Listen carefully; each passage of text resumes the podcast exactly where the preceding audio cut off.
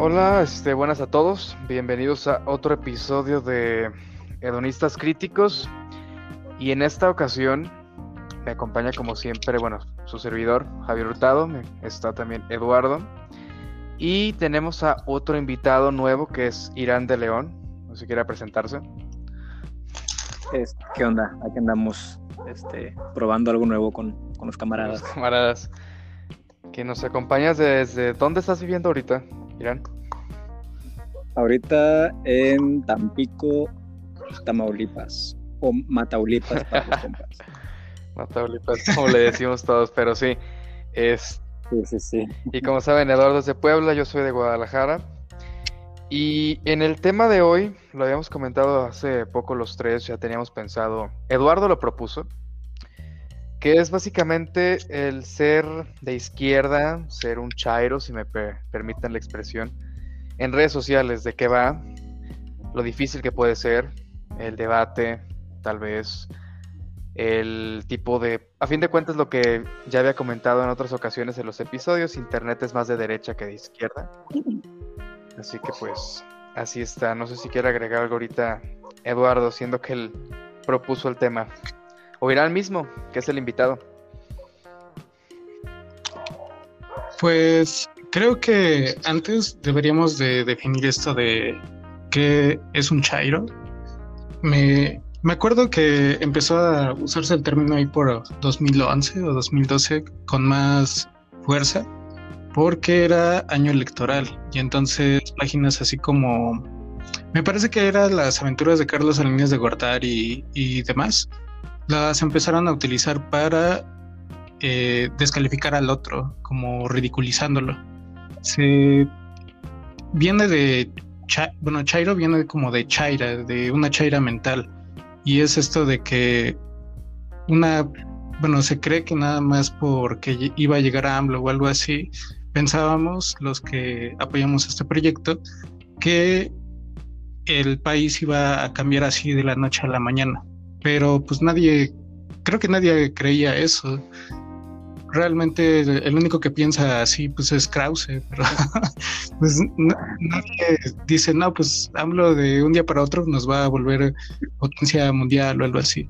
Pues realmente era un, proyecto en el que sí creemos, y tenemos esta eh, convicción y ha sido una propuesta diferente a lo que hemos vivido en el país dentro de la izquierda institucional, pero pues sí también es como es como caricaturizar en, en, la a las otras personas como su discurso. ¿Ustedes qué piensan? Pues eso es...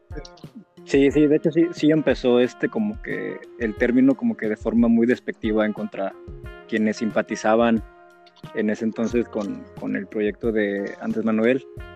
Este, y sí, de hecho, eh, precisamente yo lo comencé a ver en las páginas de memes, eh, por ejemplo, la que tú dices de las aventuras de Carlos Salinas de Gortari, que creo que fue de las primeras como que en, comenzar a divulgar todo, pues como que en hacer memes más sobre política y, y yo recuerdo porque yo la seguía en, ese entonces, todavía no estaba muy radicalizado y seguía de todo tipo, ¿no? Entonces este, sí era como que mucha propaganda, pues comenzó siendo propaganda eh, en pro de Salinas de Gortari este, y sobre todo de Peña Nieto. También eso lo recuerdo bastante. Y, sí, eh, eh, básicamente ese güey, ¿cómo se llama ese güey el que administraba? Bueno, el que administra, este... Laureano, ¿no? Ajá, Laureano. Laureano. Sí, ese güey tenía o tiene un buen de páginas este, que hacen como, como propaganda al, al PRI y a sus patrocinadores.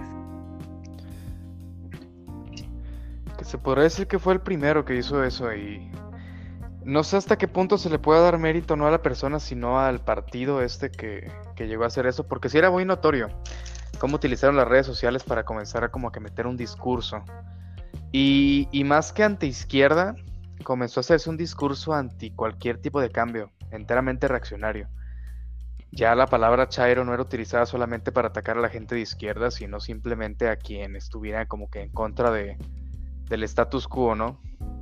cualquier persona que opinara distinto, que quisiera un cambio en lo que fuera, o que simplemente pensara además las cosas, desde un tema social, político, económico, automáticamente era llamado un chairo y se caricaturizó en, al grado de que un chairo es alguien que, que huele mal y trae una playera de los Pumas, ¿no? O sea, esos memes.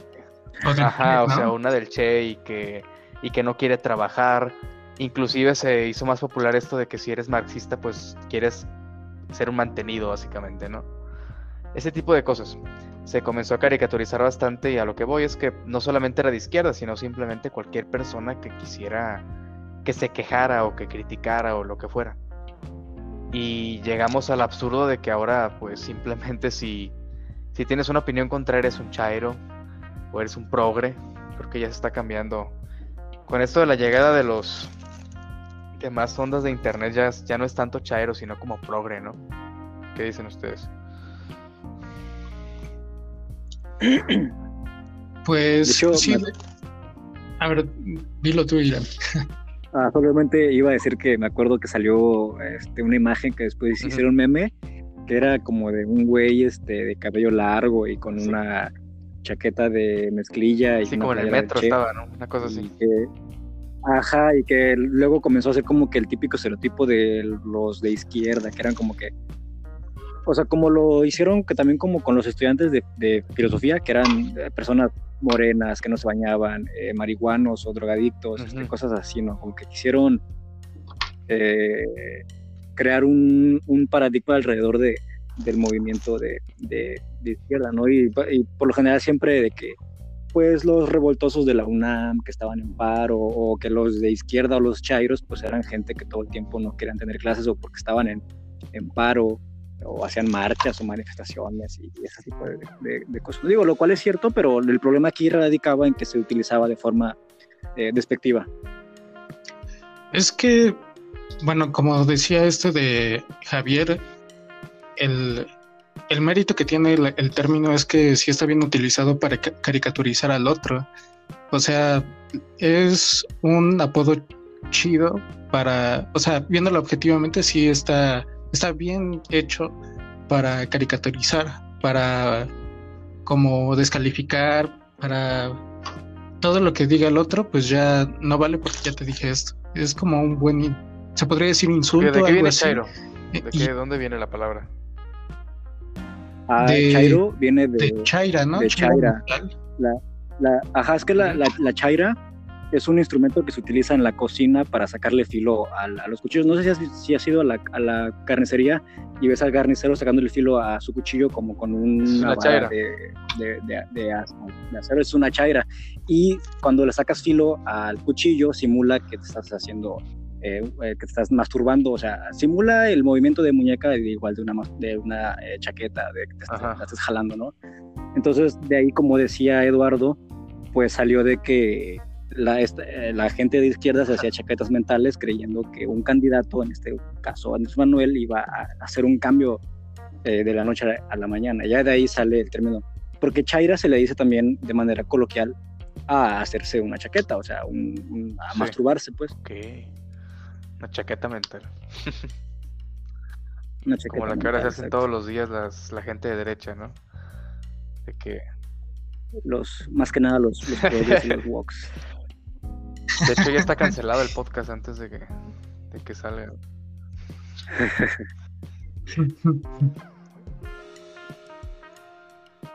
Pues, bueno, también algo que, que habíamos comentado la anterior vez es que la palabra derechairo, pues sí está muy chafa.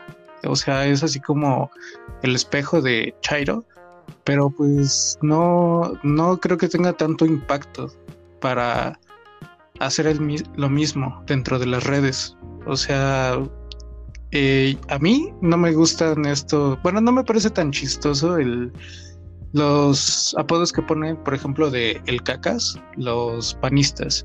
Me parece como muy de secundaria. Y sí, no manches, sí se ven muy pendejos. y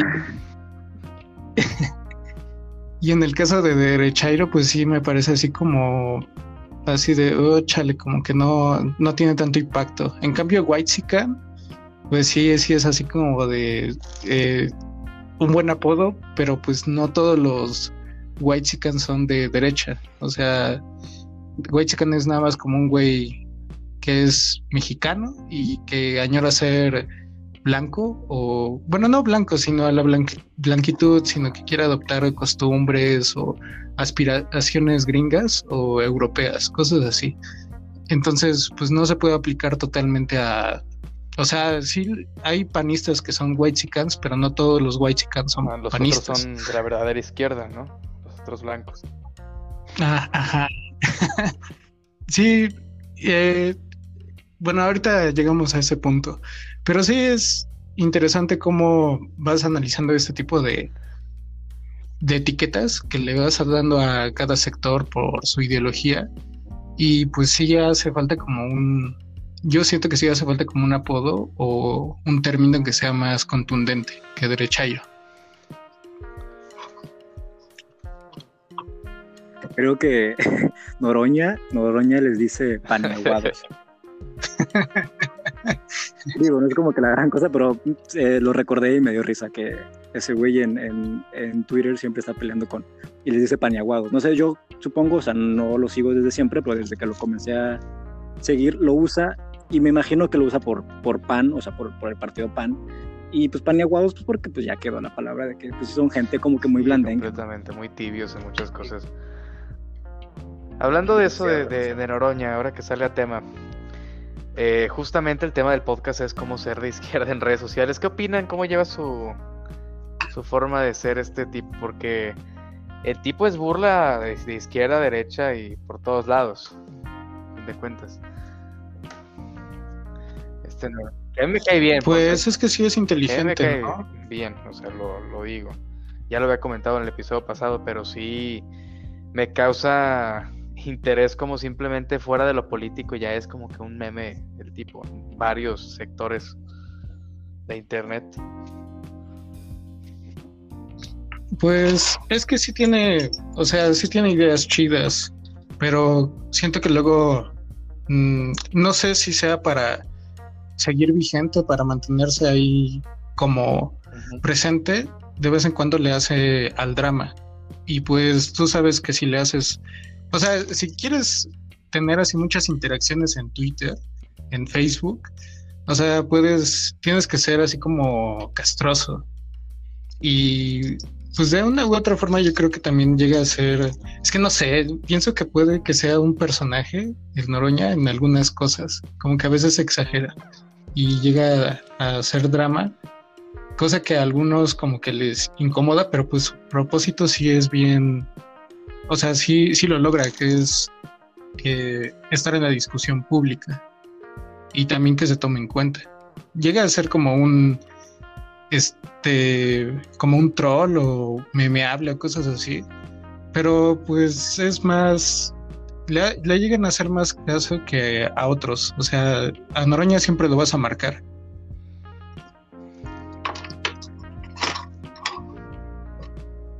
Yo, yo pienso dos cosas sobre Noroña. Eh, una, pues es creo que lo evidente, o sea, Noroña es un señor ya de, creo que tiene 60, 60 años, si no me equivoco, o poquito más, casi casi como AMLO, como un par de años menos que AMLO. Este, entonces Noroña es un señor utilizando Twitter, o sea, también hay que agarrar la onda que es un boomer en redes sociales, esa es una cosa, entonces de ahí viene como que su, su falta de tacto como para comunicar ¿no? Porque es como que muy rústico, muy ochentero, setentero de ideas, pues bastante de antaño. Y otra también, que a mí me parece bastante que, Noroña siempre ha, como que hay una, una, una, no digo una campaña como tal, pero sí existe como que Noroña incomoda. Hay que recordar que Noroña ha sido de los pocos güeyes que eh, ha denunciado a figuras importantes eh, dentro de como diríamos, dentro de la mafia del poder, ¿no? Por ejemplo, encaró varias veces a García Luna, lo denunció y, o sea, lo, lo, enfrentó cara a cara. Entonces, a Noroña, o sea, Noroña, quieras o no, incomoda a la derecha porque saben que pues, es un tipo que, que, que, que, es, que es aguerrido. Entonces, yo pienso que toda esa, esa burla, ese, ese meme que traen contra él, es más que nada porque, porque los incomoda y lo quieren tumbar como tratando de ridiculizarlo y caricaturizarlo, ¿no? Porque no, no, o sea, yo no veo otra forma de que realmente pueda decir. Moroña tiene años, este, que hace videos eh, y transmisiones en, Facebook y en YouTube y yo las, yo las comenzaba a ver y si se dan cuenta, fuera del meme y del mame y de todas sus payasadas o como lo quieran ver, el güey sabe, sabe un chingo de cosas y te puedes dar cuenta, o sea, no lo, no lo voy a decir yo, te puedes dar cuenta tú en sus, en sus transmisiones de que habla de temas de política, de economía y fundamenta sus argumentos y, el güey diario sube que está leyendo tal libro y bueno, o sea, el güey por lo menos sí fundamenta lo que dice, o sea, o lo respalda con, con, teoría, ¿no? Es lo que yo pienso, que sí existe como que una, una campaña así como de desprestigio o de caricaturización de, este vato. A mí me cae muy bien. Yo siempre he dicho abiertamente que, que es uno de los poquísimos, si no es que el único político de México que, que podía respetar. Completamente. Sobre eso, fíjate que yo sí, al principio sí tenía mis opiniones como que negativas sobre el Noroña, pero me fue, me fue agarrando el tipo. Y si me habla lo que dice este Irán, sí le reconozco la capacidad que tiene de los temas que habla, lo que conoce, sobre todo, y lo que conoce al país en general. Como que muchas problemáticas sociales, sobre todo.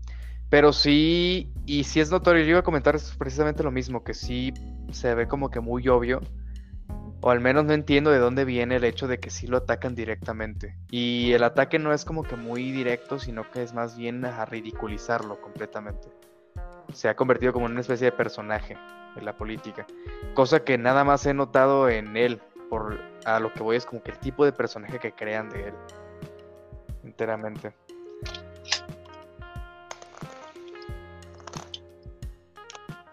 Pero también hay como personajes de, ah, de derecha, ¿no? Y no neces y no Lili Telles. Sí, Lili Telles, pues sí es, sí es así como de lo más nuevo que hemos llegado a tener con por ejemplo cuando les dejaron el pañuelo verde, ¿no? En su lugar y de ¿y de quién es este pañuelo?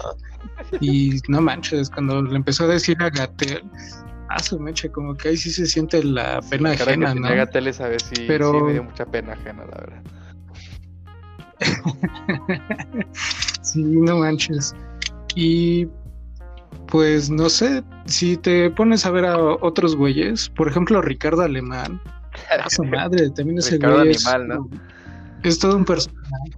Sí, no manches. Luego sí me he puesto a, a checar como lo más, de lo más bajo de, de internet tanto de. Bueno, es que no, no me voy a poner a ver a El Chapucero, ¿no?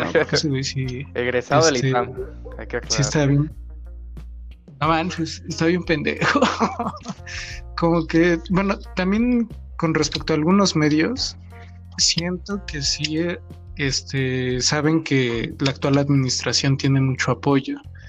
Y creo que había escuchado algo de el neoperiodismo, algo, alguna mamada así le pusieron pero pues consistía en que varios güeyes eh, vieron que tenía el respaldo del presidente. Entonces, pues ellos se dedicaron a eso, a jalar gente, a hacerse como amlovers, algo así. Y pues nada más dicen lo que quieres escuchar, ¿no? Como que no hay una crítica ni nada de eso, nada más buscan capitalizarse a través de seguidores. Y pues se ve muy, bueno, es muy obvio, por ejemplo, el chapucero o quesadilla de verdades. Hay un güey que, se llama quesadilla de verdades. O sea, sí, y es popular ese güey. y, y tiene, bueno, jala mucha gente, pero sí es un pendejo. O sea, ese y el chapucero como que sus críticas sí son así como bien reaccionarias, como que no tienen... Luego se, se emputó, me acuerdo del chapucero en una ocasión, porque decía que este, le estaba quitando alcance, pero pues también ese güey se, se mamaba. Eh, luego ponía títulos bien como con noticias falsas. Bien cagados, la verdad.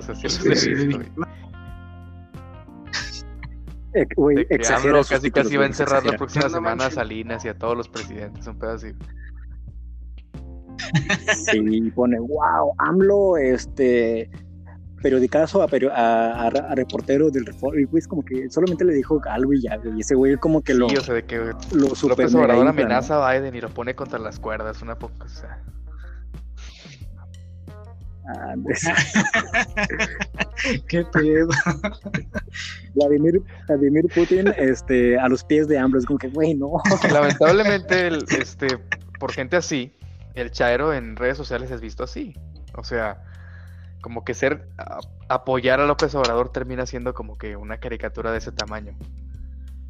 Ya no es el ajá. Y todo por sí, o sea, ya, no es el chairo, ya es el pues como que el youtuber chairo, ¿no? Que hay como puse a ver ahorita ya hay como 20, 25, ¿qué pedo con eso?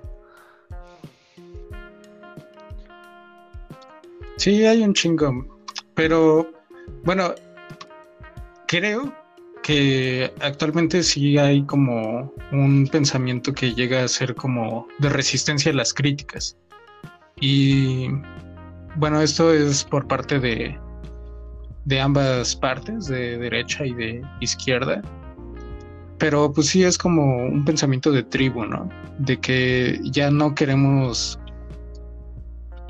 dialogar con el otro ni nada, ya como que lo vemos como un enemigo y lo que queremos es destruirlo. Entonces, pues eso tampoco me parece tan chido, porque si no estamos abiertos a la crítica, pues sí podemos llegar a ser, ¿cómo decirlo? Mm, no sé, siento que luego la participación ciudadana llega a ser muy desinformada si llegamos a este punto. Entonces, en lugar de involucrarte o algo así, ya lo ves como un partido de fútbol y es así como de, no, pues es que yo le, vamos a ganarle a estos y así. Eh, en lugar de que sea, no, pues vamos a construir una sociedad y tenemos propuestas, esto está mal, esto hay que evitarlo, vamos a criticarlo, vamos a cambiarlo, vamos a hacer presión. Este tipo de participación ciudadana yo creo que es la que necesitamos, pero pues sí es un proceso. Eh, en este momento sí hay como no es que sea poli, poli, gracias. ¿Cómo, ¿Cómo, es? Que esté polarizada la, la sociedad mexicana. Porque la desigualdad, pues sí, es más que evidente en el país. Lo que pasa es que ahora nos estamos politizando. Ya estamos involucrándonos en la opinión pública. Y hay varias cosas que sí me parecen importantes que se están haciendo. El hecho también de las redes sociales, que hace que tengamos opiniones y las podamos hacer, pues también me parece importante, pero pues también hay que sustentarlas y no verlo como algo eh, como de destruir al otro, sino construir juntos. Igual siento que entre, o sea, nosotros hacemos memes, ¿no? Pero pues lo que llega a ser más chistoso es memear a las personas que dicen ridiculeces o son muy reaccionarias. Es así de, oh, chale, carnal, como que, bueno, yo sé que toda, toda la gente de derecha no es así, pero pues sí hay gente así y, y sí, sí hay mucha, mucha, mucha pendejada, ¿no?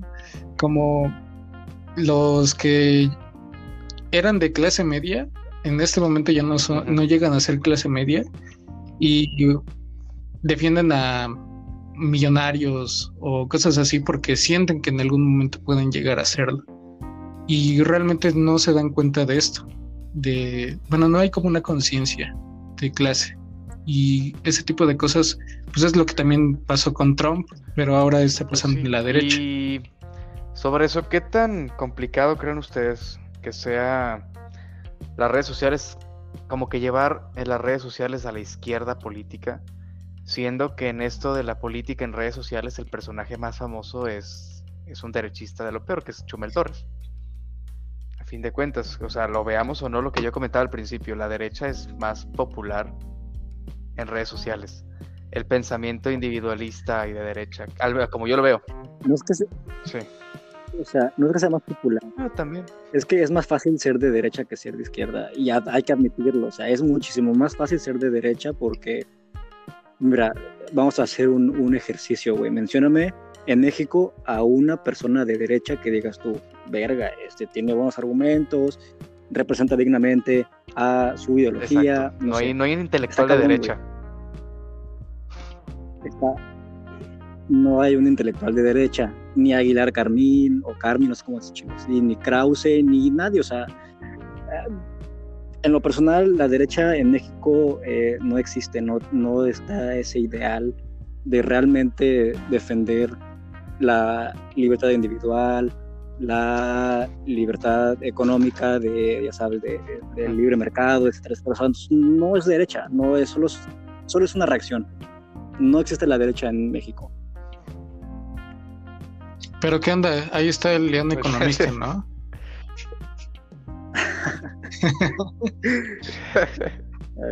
ese güey es un caso.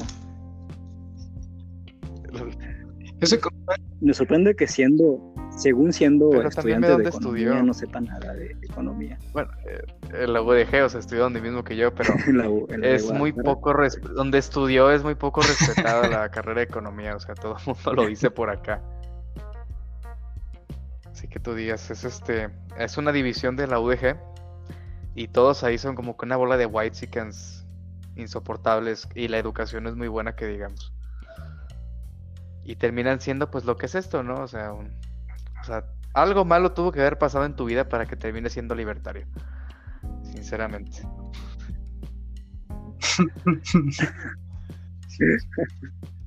Pero bueno, en una ocasión me acuerdo que este de Pavel dijo que la urgencia de que, bueno, es que ahorita la derecha sí está totalmente destruida, ya es...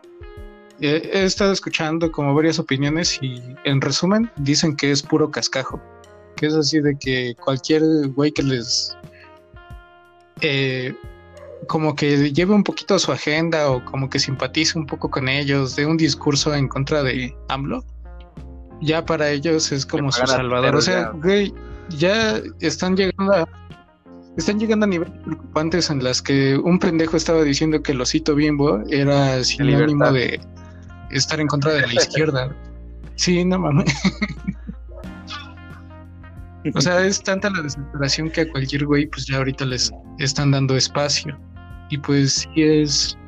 Mm, siento que no toda la derecha es así. O sea, hay cosas con las que no. No mm, coincido, pero sí entiendo por qué llegan algunos a tener ese, este tipo de ideales de libertad, libre mercado y cosas así, ¿no? pero pues también responden a su contexto. O sea, si son güeyes que están en un contexto en el que sí se podría dar eso, en el que, por ejemplo, es un güey con una empresa mediana, fue a una escuela privada o algo así, pues obviamente va a pensar que es fácil, ¿no? Y que si una persona llega a ser como pobre o algo así, pues es porque es pendeja, ¿no? Según su mentalidad. Pero siento que no todos están cerrados al diálogo. Yo siento que si abrieran más sus como su posibilidad de ver otros contextos, también sería más sería fácil cambiar esa mentalidad, pero sí hay personas que están muy mm, como muy metidas en su pedo, como este de Arturo. O sea, ese, ese güey, todos los libertarios sí están bien pendejos.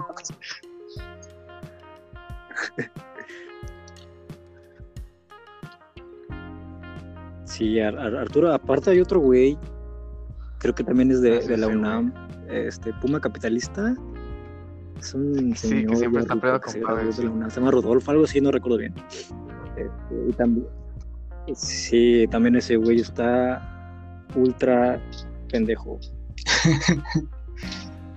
es, así de, güey, defiendes el libre mercado y que está en la escuela pública, no mames. escuela pública. Pero, pues sí, es que está bastante pasado de... No, no pasado de moda, pero sí está bastante como que ingenuo ese pensamiento. Pero coincido con eso que dice Irán, el hecho de que este no hay como que derecha acá en el país. Porque justamente es eso, una reacción y lo vemos mucho en redes sociales. O sea, simplemente es cualquier cosa que diga la izquierda, representada por el presidente, lo que se genera es una reacción a eso. Y ya. Simplemente es llevar la contraria por, ajá, por llevar la contraria por llevar la contraria y se acabó. Y un ejemplo, y un ejemplo fue lo que pasó ahorita cuando AMLO pidió que eh, ah, apagáramos, o sea, que desconectáramos los aparatos que ya no necesitáramos. Y salió un, hashtag muy pedorro que ni alcanzó tanto, eh, tanto trending, pero se, se, ahí anduvo, que era de que enciende la luz o algo así, y la gente decía que realmente había que prender todos los focos, y yo dije, güey, o sea, hace una semana estaba mamando con que las energías renovables y que cuidar el mundo, güey, y ahora están mamando con que hay que gastarle solo pendejo, güey, o sea, agarra el pedo. Me acuerdo que hace como seis meses, este, mucha gente estaba quejando igual que la luz le llegó muy cara, o sea, vi ese trending en Twitter de la gente quejándose de que la luz le llegó muy cara cuando obviamente era porque todos estamos en, bueno, mucha gente está en home office, o sea, trabajando desde su casa, no sé gente blanca quedándose en Twitter y ahora me salen con que todas las luces prendidas, nada más por llevar la contra. Y ya por ahí ah, ¿qué pasó? O sea, veía por ahí un tweet de que en un mes, menos, cuando llegue el recibo de la luz, van a estar quejándose. Y van a decir que fue un complot de Bartlett para subirles el precio de la luz y que por eso les llegó cara, cuando en realidad es porque hicieron esa tontería de prender todos los focos durante una semana.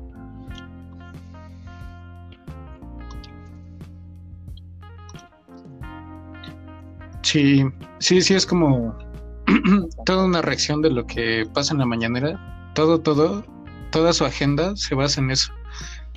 Y pues pasando a como recomendaciones para la gente que es de izquierda o es chaira, ¿qué pondrían ustedes en el primer punto? Eh, la primera recomendación.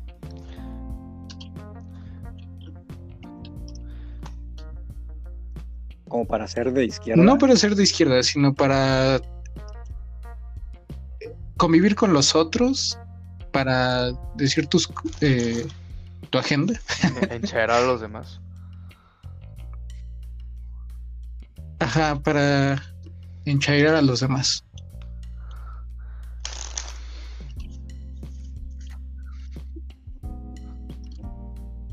No sé, yo tal vez suene muy mamador, pero yo siempre he dicho que informarse, informarse un chingo, un chingo, un chingo, un chingo. No estoy diciendo que informarse con medios de izquierda, ¿no? O sea, o los pro AMLO como Regeneración y Sin Línea y el Soberano. O sea, si ves una, una noticia en el financiero, pues corroborar, ¿no? O sea, buscarla en Universal y luego buscarla en Regeneración, o sea, crearte un juicio o un criterio de lo que está pasando pero con base en diferentes opiniones, o sea, no solamente quedarte con, con lo que diga el financiero, ¿no? Porque el financiero ahorita pues, se está atacando mucho con las noticias y eso, y mucha gente también se deja guiar, pues ese es el, problema también de, de, que ahora los más morros quieren volver a votar por, por el PRI y el PAN, porque pues se dejan llevar por los medios de información más populares, ¿no? Y obviamente si tú lees una noticia de Forbes, del financiero, del economista, pues vas a ver puras eh, cosas negativas, ¿no? Entonces, lo importante aquí no es casarse con un medio, ni con medios de izquierda, ni con medios de derecha, sino formarte un, juicio, ¿no? Un, criterio y ya vas a saber tú que obviamente al final lo que va a ganar va a ser la razón y la razón siempre te va a llevar a AMLO, perdón, pero ya lo dije. es, güey, es, la, es la verdad, güey, o sea, Forbes y el financiero, por más que saquen fake news, no pueden ocultar las noticias. ¿Hasta qué punto, una pregunta para los dos, ¿hasta qué punto creen que el votante fuerte del país, porque una cosa son los nuevos chavos que sí, otra cosa que yo quiero comentar es que no lee los, solamente lee los encabezados. La gente ya ni siquiera se molesta en abrir la noticia. Porque una cosa es que la abrieran y leyeran el montón de cosas, verdades a medias, por no decir que es falsedades que, que escriben. Pero a veces ni eso he visto que últimamente se empeñan más esos medios tradicionales y reaccionarios en poner como que encabezados bastante escandalosos. Por lo mismo de que seguramente vieron la estadística de que casi nadie abre siquiera sus, sus noticias. Y lo están haciendo mucho, pero a lo que voy es que, ¿qué tanto creen que realmente afecte esto? ¿O creen que hemos llegado a un punto por tanto, porque ya mintieron bastante, tanto porque López Obrador lo menciona cada que puede? Eh, cuando dice que es un pasquín inmundo, el reforma y eso. ¿Hasta qué punto creen que la gente llega a un punto en donde ya ni siquiera les cree? como que la mayoría del votante fuerte, que ya ni siquiera los, los pelan. Ya ven una noticia del financiero, no la cuestionan, automáticamente dan por hecho que es falsa. Y que quienes dan hecho que es verdadero como que son menos. No sé si, si me expliqué bien. O sea, como que ya las ah, personas no, creen en los medios. digamos que ya mintieron tanto que quienes ya están como que muy convencidos por el proyecto, por ejemplo, de López Obrador o con la izquierda, ya automáticamente dan por hecho que es falso. Por ejemplo, el Reforma saca una noticia y sea lo que sea, pues simplemente ya no lo vas a tomar en serio. Y que sea mayoría la gente que lo, lo vea así.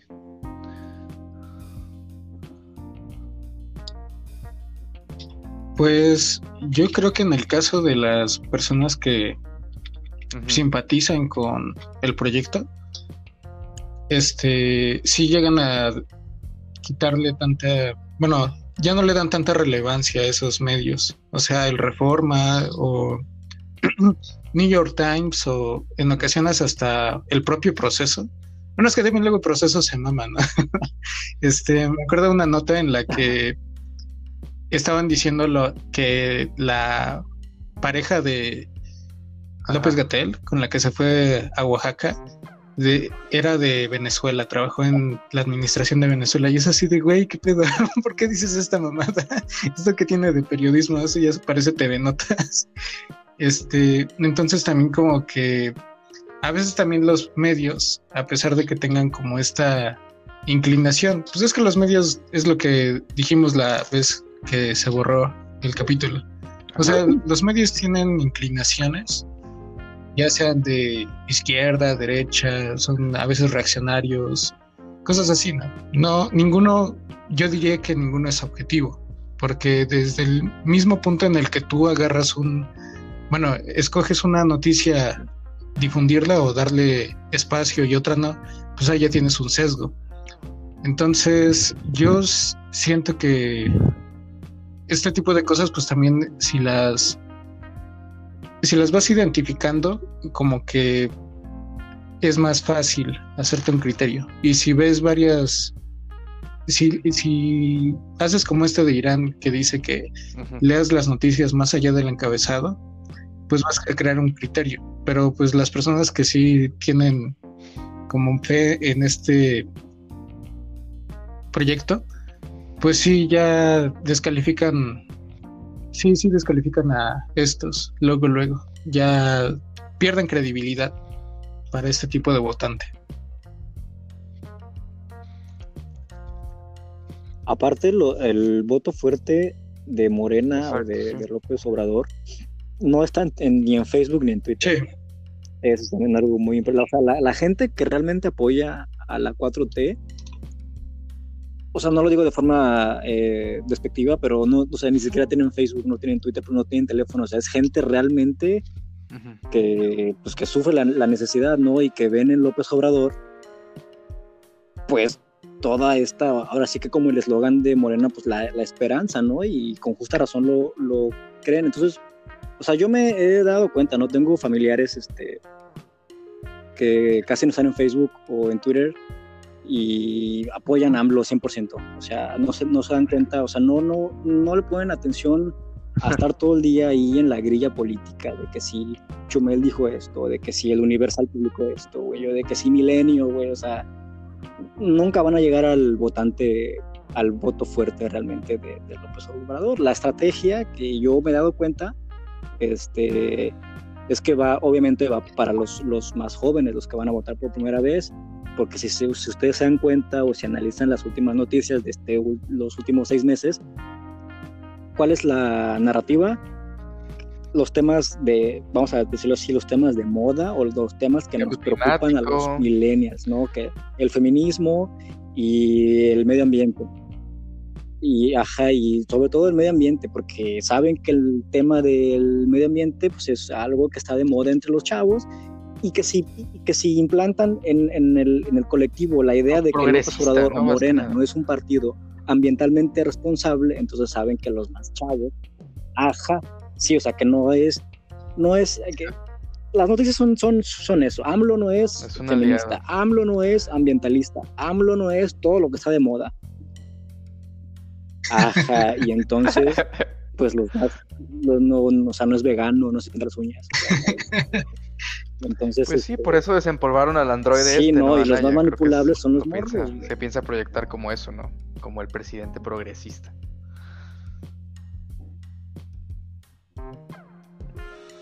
Pero también hay como mucha amnesia, ¿no?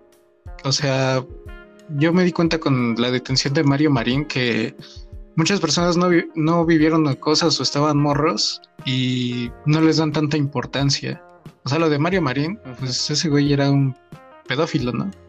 Que encubrió una, toda una red y muchas personas pues es así de, o sea, nada más como los de 23 en adelante no, como de 26 en adelante, ya decíamos, no mames, agarraron a Mario Marín y ya los más morros es así de, ¿y ese güey quién es? o sea, no entiendo, dame contexto.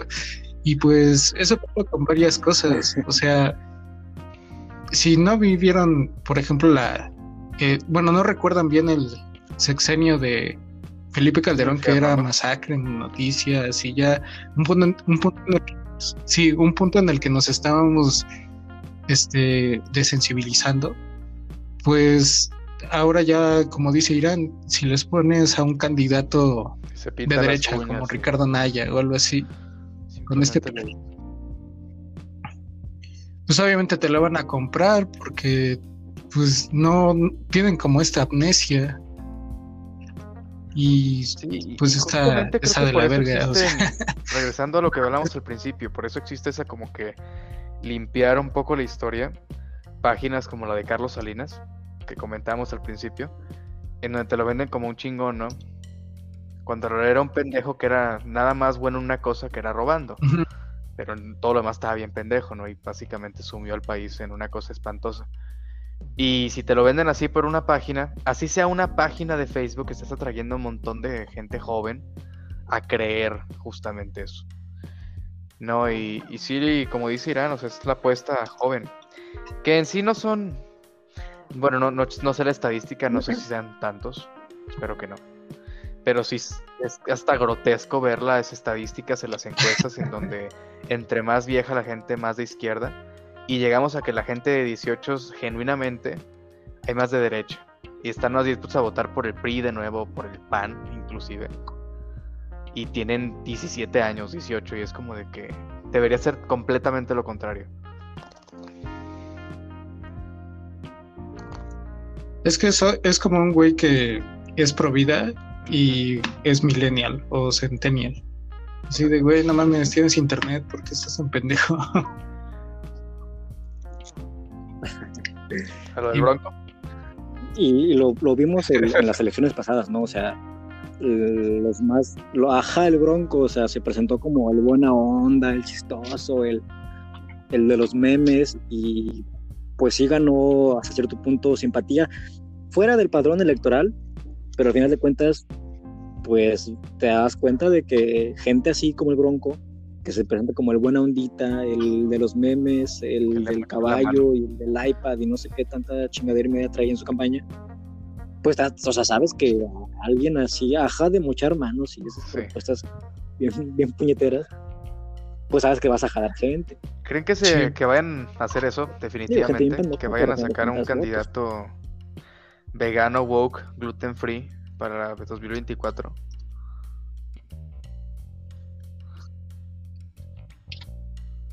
Sí, sí es muy probable, pero también dentro de Morena hay mucho, mucha gente que sí es joven y tiene, tiene una imagen chida. O sea, el, hace poco estaba viendo, me, puse a ver eh, a Simón Levy como sus propuestas y es muy inteligente. De hecho, tiene muy buena imagen. Aparte, tiene muy buena labia. Sabe, de lo que habla este vato.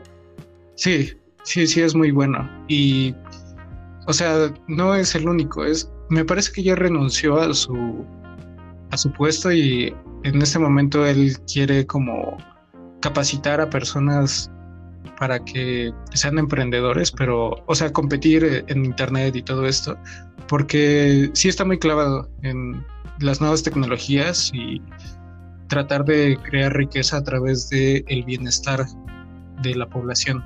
O sea, tiene, tiene propuestas muy interesantes, pero este, o sea, así como él, también hay muchos en, en Morena, con muchos cuadros chidos. Los políticos jóvenes. Y pues, sí, o sea, la juventud en Morena, pues sí está, sí está chida. Y yo creo que con que tú le vendes una imagen a un güey que no, que esté indeciso o algo así, o sea, no, nomás ve a Gatel. O sea, mucha banda que le caga a AMLO, pues le sigue cayendo bien Gatel. Está, está muy raro ese pedo, o sea, es así como de, eh, este güey pues sí es memeable, no lo respeto o no me importa lo que dice y algo así, pero Gatel es un chingón. Como que me parece interesante eso. Es nada más luego como eh, seguirle la contraria al que se encuentra en el poder.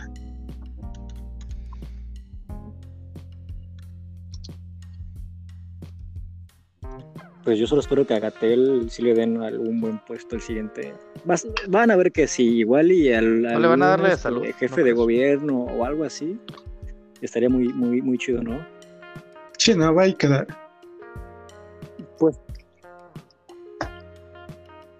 Pues a mí me gustaría más verlo este, de lleno ya en, en, en, cuanto a administrar este pues ya un territorio. ¿Como de gobernador? Pues no de gobernador, pero yo alguna vez pensé, me pasó por la mente que, que fuera el jefe de gobierno del siguiente sexenio. ¿Quién creen que sea el próximo presidente? O candidato. O candidata. Está, está interesante. Pues van a ser candidateables este de Ebrard y Sheinbaum, ¿no?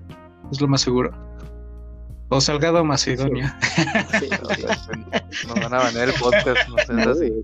No van. Sí. Sí, güey, no. Y están Van a venir los del MC, güey. Así que. A, quemar el podcast. Así cierto, la, la secta de Morena, ¿no? El David Ricardo, ¿Ya les pagaron sus 30 mil pesos a ustedes? A mí me llegaron hace rato. Ah, sí, güey, ese güey está. es, es, que yo no soy lo suficientemente inestable, güey. Uh Oigan, a propósito, un, paréntesis, hablando de que el podcast que se está grabando hoy, 21 de febrero, es este sobre, sobre los chairos, ¿no? Y pues hoy está cumpliendo 173 años de que se, se escribió el manifiesto comunista. Entonces me parece muy, muy, muy, este, la, la coincidencia muy curiosa. No manches, qué cagada. Yo lo, yo lo leí hoy, el Manifiesto Comunista. Está muy interesante. Muy buena lectura. Pero dice muchas cosas, ¿no? O sea, este. Probablemente, o bueno, no creo que sea el. Esto de. No sé, no es que esté en contra de las ideas marxistas de que el comunismo y una sociedad así, pero probablemente se configure de otra forma. Pero todas las críticas que hace están muy, muy vigentes.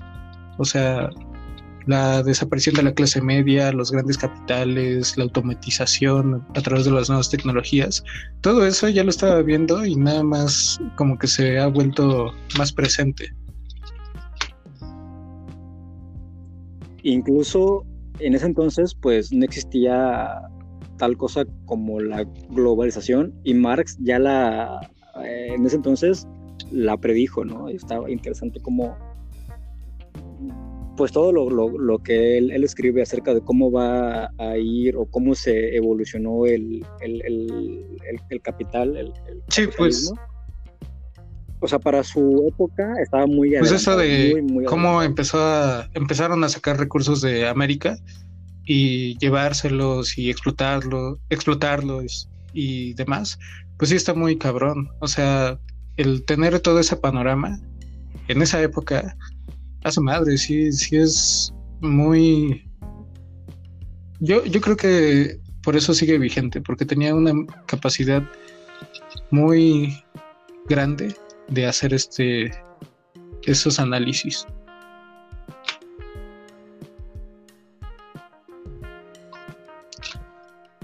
El experto. Aunque no sé ustedes o no sé Javier, él es el experto en filosofía. Yo yo pienso, yo pienso que el manifiesto ya no debería seguir tan vigente. Lo ¿no?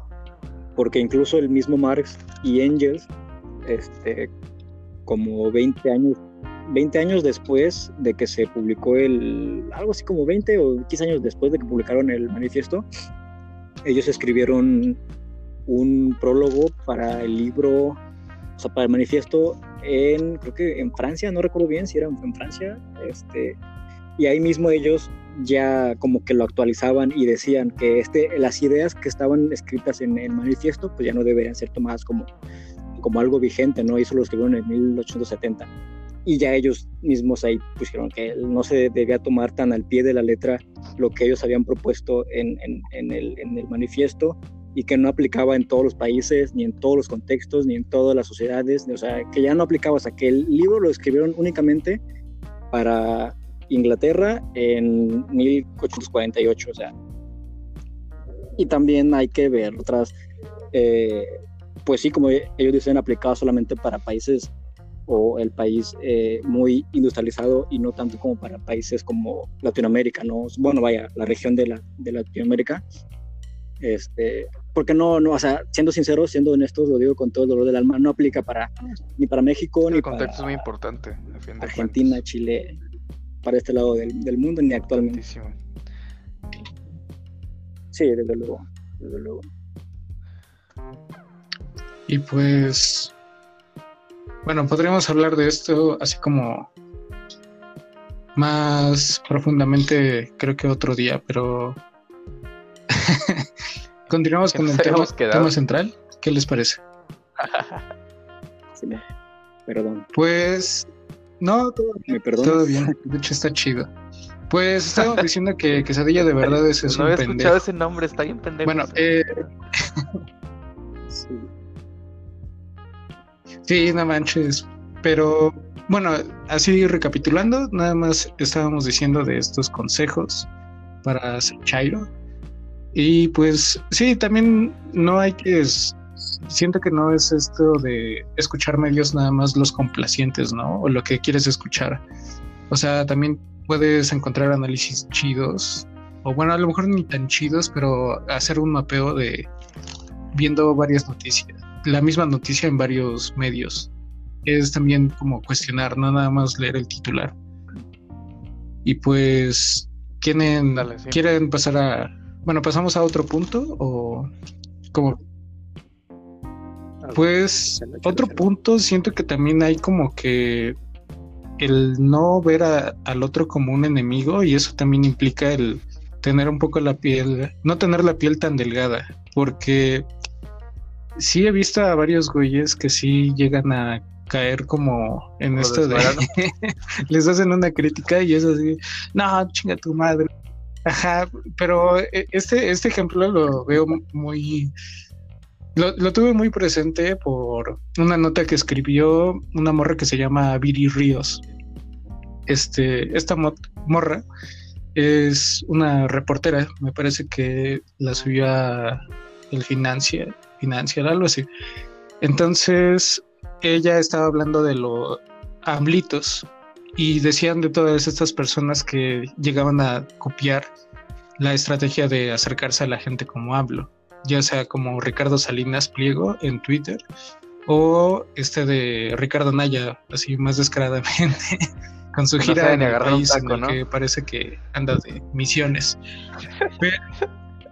sí, qué pedo con ese güey, no manches, debería debería de considerarlo. Sí, no manches. Es pura pantalla. Pero en una de esas también eh, criticó a un vato que era, pues sí, sí es así de la 4T, de hecho, me parece que se está postulando para su alcaldía o algo así. Entonces dijo, pues también hay personas que llegan a imitarlo como este vato y habla lento y dice que nada más ha vivido ahí y cosas así. Y ni lo tagueó ni nada. Y ese güey, o sea, fue el puro gancho para que... Ya sé quién es. Bueno, fue el, fue el gancho para que fuera más relevante su nota, ¿no? Así de, pues es que si tú quieres estar en las redes y mantenerte así con interacciones, pues sí, también tienes que ahí andar peleándote o, pues, más que nada como tener cierta relevancia a través de esto, no ser neutral. Y pues ese güey respondió y luego le, luego, luego le dijo, no, pues es que tú estás colonizada y... quedó como el chairo del meme, ¿no? No, pues yo amo a mi país y amo a mi alcaldía. Sí, se va. Ya casi casi le estaba diciendo que era de la mafia del poder y la morra no manches. Pues, eh, yo creo que cumplió con su propósito, pero pues sí, es así como no, internet, ¿no? ser tan reaccionario. Sí, sí, pues sí es lo que muchos no entienden. No tomártelo tan a la defensiva. Tanto en ustedes qué viejos como lo que hablamos de Noroña, como en los más jóvenes, es, es esto mismo de no engancharse, entender que las redes sociales son muy inmediatas. En las redes sociales hay un fenómeno como un personaje que es el troll, que tiene más de 20 años existiendo y que tiene muchas formas y se mete en política, en lo que me digas, ¿no? Y siempre va a estar ahí, hay gente que le gusta joder. Y si te enganchas con eso, si nada más estás ahí contestando, pues vas a quedar mal, vas a quedar como, como el chairo del meme. Como ese, o sea, completamente. Y creo que es importantísimo como eso, porque pues tener un poco de vergüenza y, y saber como que, que a qué te enfrentas hablando de este personaje, que si bien no tengo nada contra él, pero sí, ese video, seguramente no sé si Irán sepa de qué este video estoy hablando, pero donde sí parece que está hablando como López Obrador, la verdad sí da mucha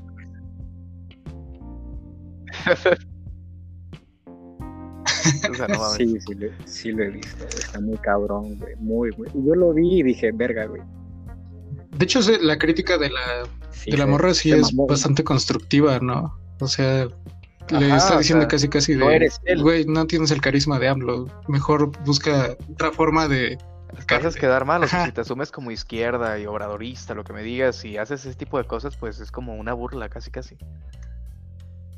Estás caricaturizando a quien dices defender completamente, lo estás encasillando en un montón de estereotipos en, no sé, o sea, porque no habla lento porque hable lento, sino porque, no sé, está pensando lo que está diciendo, lo que me digas y lo encasillas en tres, cuatro estereotipos y, y suena que estás haciendo una parodia.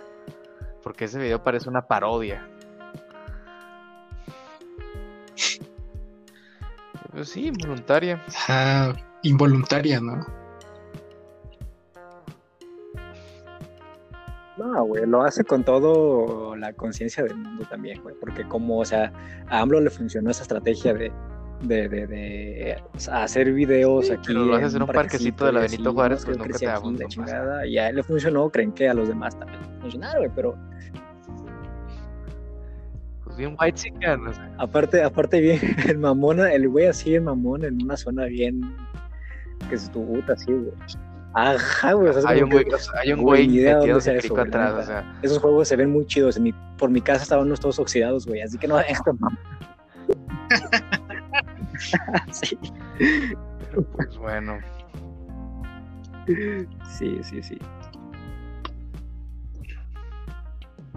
¿Ustedes qué, qué opinan de, hablando ya de, de, de, siguiendo este tema, de hay un güey este, que también ha sido muy ridiculizado y yo pienso que con cierta razón, este, y estamos hablando de... Yo la otra vez lo, comenté, lo mencioné en un podcast con este me parece que sí es ridículo últimamente, pero me parece que es muy bueno comunicando. O sea, sinceramente, a mí eso me parece importante la política y me parece que es muy bueno comunicando. Y me pareció una pieza no vital, pero sí, digamos, hasta cierto punto importante. Porque no se recuerda si Irán que en el 2018 él estuvo como que a cargo de la parte joven de Morena. Él iba que a Televisa, que a un montón de medios y todo. Y hacían como estos mini debates con todos los demás políticos jóvenes del partidos del PRI, del PAN y eso, ¿no? Y pues sí se notaba, o sea, el tipo la verdad sí está medio ridículo en redes sociales, pero sabe hablar. Últimamente sí es como de que no sé qué le pasó y cae justamente en esto de los trolls y es ridículo simplemente. Hace poco, hace como dos meses, hasta Chumel lo dejó en ridículo y eso ya es mucho que decir, es como de, pues, el. Es como ya, es como ya te está pateando la basura de la basura.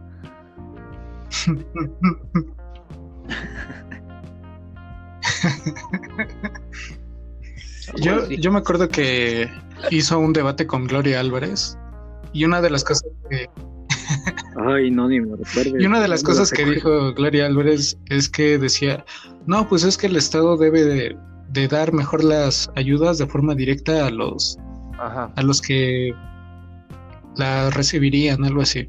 En lugar de que haya intermediarios, es de no mames morra, esa es la idea de AMLO, qué pedo. Este, bueno, ya eso es como un sabías que. Pero con respecto yo no sé por qué Atolini aceptó ese debate, porque, o sea, en primera, bueno, en primera y en todo, o sea, los mediadores eran Pedro Ferris y este Luis, Luis, Luis Videgaray, güey. O sea, güey, obviamente ibas, ya sabías a que ibas a que te ridiculizaran. No, pues y a que metieran cizaña, güey. Y aparte el güey así como que digas tú, wow, muy marxista que digamos. no.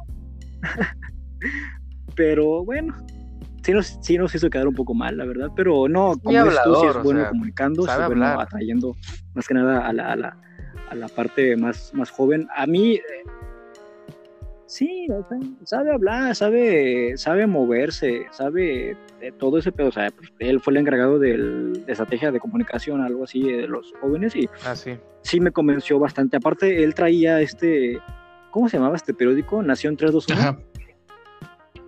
Que ya ni existe. Creo que lo compró el, financiero, no sé. Este, que estaba Atolini y estaba varios sí que también que eran jóvenes y que publicaban este, cosas así muy... Ah, también estaba un güey que me cae muy bien y también aprovechando también el, tema, que es bastante, a mí me, parece imparcial, aunque él es obviamente abiertamente simpatizante de, de López Obrador, se me hace muy imparcial, muy crítico. Este, es este Hernán Gómez. De los pocos periodistas que, este, yo diría que, sí vale la pena con la de vez en cuando que escribió el libro de López Gatel, este, Sí, que daba mucha pena ajena verla, o sea. Ah, sí, que le tumbó todos a sus argumentos. Pues el que es el que hace está muy chido esa entrevista. Va a las martes fifís a entrevistar a la gente y las deja bien mal, ¿no? Y lo único que hace es preguntarles cosas. O sea, con saña, pero nomás les está preguntando cosas bien simples, ¿no? ¿Qué quieren? ¿Qué hacen aquí? Y, con, qué piensan del contrario? Y quedan en ridículo.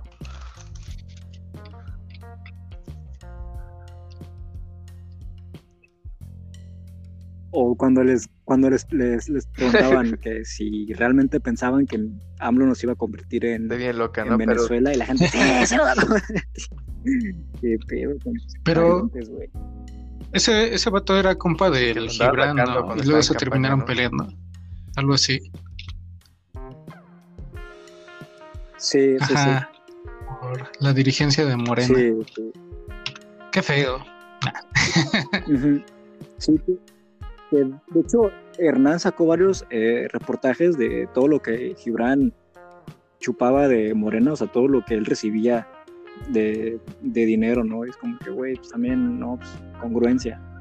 Y también tiene, ah, aprovechando, tiene un debate bastante interesante, muy, muy chido con John Ackerman. No decirlo es un, es un debate. ¿Qué opinan de, Ackerman? Hernán Gómez con John Ackerman sobre si Venezuela es una dictadura. Completamente. Como que un día piensa una cosa y el otro, pero. Es muy ridículo. Yo lo vi hace poco, bueno, no hace poco, hace como un año vino a, a la UDG a hablar. Y sí se nota que nada más anda viendo, pues aplaudiendo muchas cosas.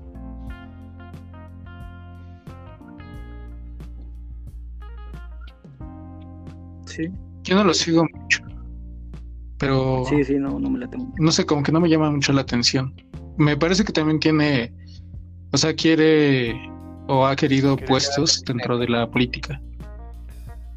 o alguno de sus familiares, ¿no? Ajá. Y también creo que uno de sus familiares, bueno, de, de lo que llegué a escuchar, leer, era que uno de sus familiares perdió en la encuesta contra Salgado Macedonio, ¿no? Y también por eso como que estaba tratando de ejercer presión. Y pues, bueno, Salgado Macedonio, así, en mi opinión, pues sí es una, es una mierda, ¿no? Pero pues ahí también se notan como estos intereses. Se ve más evidente los intereses por parte de la derecha que siempre andan así de oportunistas y se ven bastante mal, en especial este de Felipe Calderón cuando dijo, no, pues no va a ser... ¿no? O sea, qué pinche sinvergüenza. Ajá. Y luego el güey anduvo encubriendo a Mario Marín, es así de, no mames, güey, ¿cómo dices esas pendejadas? O sea, casi, casi decir eso sí es una reverenda casi, casi puso ese güey. Sí, sí tiene pedos. Pero, pues sí, también así uno de lo que de los que recomendaría sería a los del Chamuco.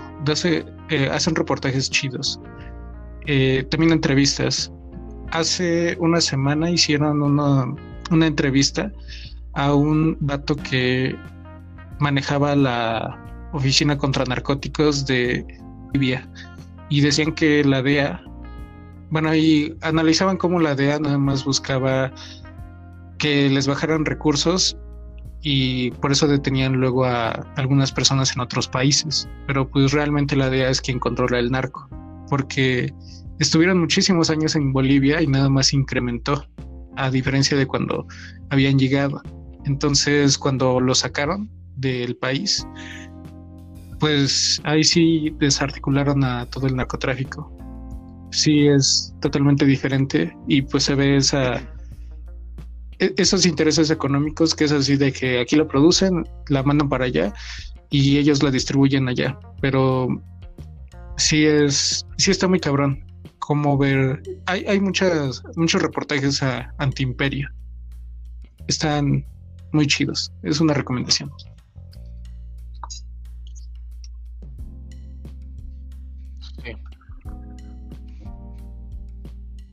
Sí, lo del chamuco, están, son todos los, fisgón moneros, Está chido que el, fisgón, cuando anda así en las entrevistas como que luego tartamudea o se pone nervioso o anda así cotorreando, ¿no?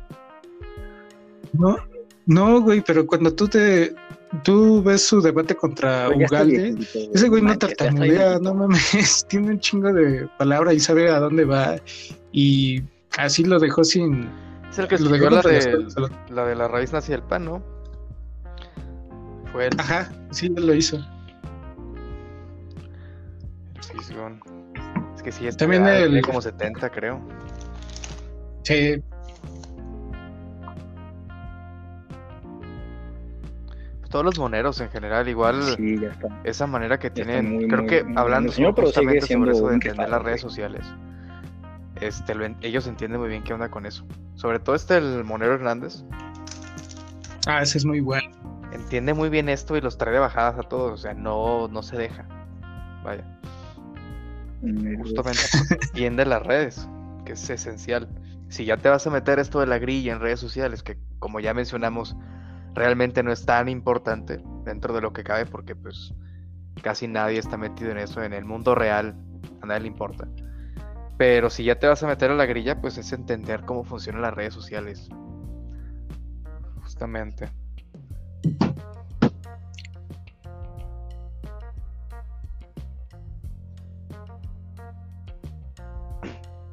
Sí, sí, he visto al güey ahí en, en, Twitter echando el cotorreo y, y pues sí, también, o sea... También así cuando escuchas sus entrevistas... Entrándole a, la, a la discusión, ¿no? Tiene análisis bastante, bastante atinados. Igual sabe de lo que habla. Cuando tú lo escuchas, pues ese. Bueno, para que él haga un, mono, pues ese vato sí dice que tiene que leer así como unas cinco o seis notas eh, de la misma noticia y de distintos medios. está bastante informado y sí tiene... Se ve, se ve que sabe de lo que habla.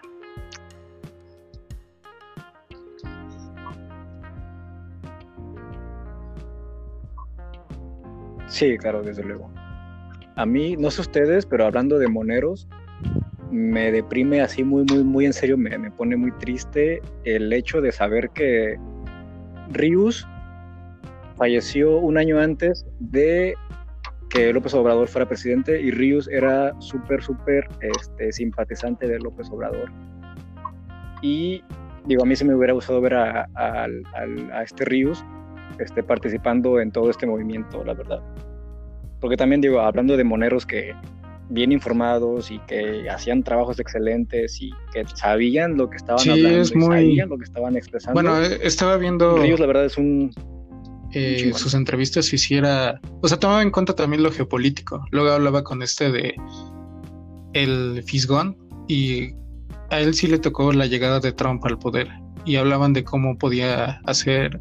Bueno, qué, qué repercusiones iba a tener en el país tanto en México como en Estados Unidos, y dijo que en Estados Unidos probablemente ya iba a, lograr que desestabilizara tanto a las personas que a lo mejor eh, creaba un levantamiento dentro del mismo imperio. Y pues es interesante cómo, o sea, este tipo de cosas sí hay, hay luego le atina y esto. Pero pues también viendo sus libros, está chido como se mantenía crítico de varias cosas hasta el final. O sea, fue crítico tanto de Cuba como de la izquierda en el país. Y eso está, está bastante chido. Como, como a través de monos sintetizaba tanto.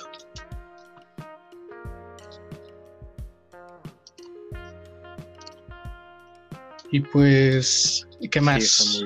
este, ¿Algún otro punto para sobrevivir?